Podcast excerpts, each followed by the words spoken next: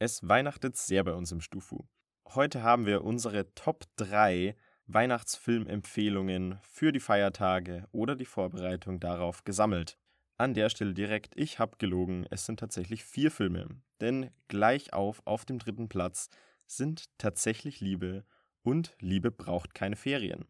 Beide sind romantische Filme aus den frühen 2000ern, deshalb habe ich mich wohl damit gefühlt, sie auf dem gleichen Platz zu lassen.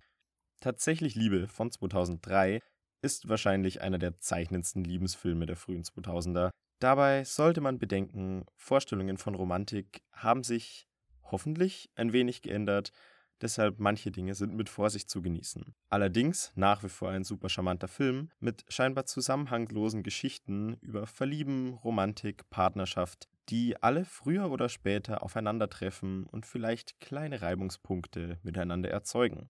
Unser anderer Film auf Platz 3 ist Liebe braucht keine Ferien.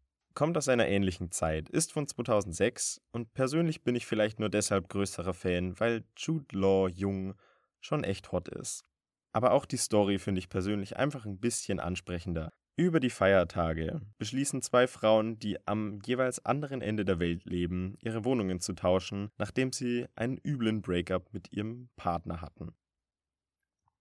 Am jeweils neuen Standort lernen sie jemand Neues kennen und finden auf dem Weg auch noch zu sich selbst. Weihnachtsgefühle, ich bin dabei. Weitere Weihnachtsgefühle gibt's auch bei dem zweiten Platz auf unserem Treppchen. Kevin allein zu Haus, seit 1990 fester Bestandteil eigentlich jeder Kindheit. Kurze Story-Synopsis, falls ihr unter einem Stein gelebt habt und von diesem Film noch nie etwas gehört habt.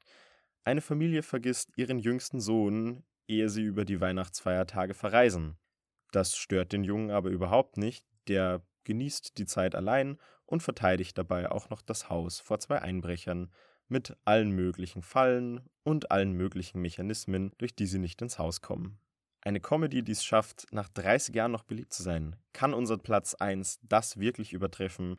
In meinen Augen ja. 50 Jahre sind einfach ein bisschen mehr als 30. Drei Haselnüsse für Aschenbrödel ist unser Goldmedaillenträger von 1973 und seitdem absoluter Kultstatus im deutschen Rundfunk. Die meisten Stimmen für die wunderschöne Übersetzung des klassischen Märchens Aschenputtel, Aschenbrödel, Cinderella. Es gibt genügend Namen. Ein junges Mädchen leidet unter ihrer bösen Stiefmutter, bis in diesem Fall drei magische Haselnüsse ihren Weg zu ihr finden, durch die sie einen Prinzen für sich gewinnen kann.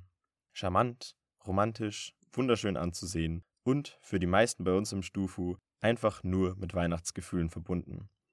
In dem Sinne, genießt eure Weihnachtsfeiertage vielleicht auch mit einem dieser Filme.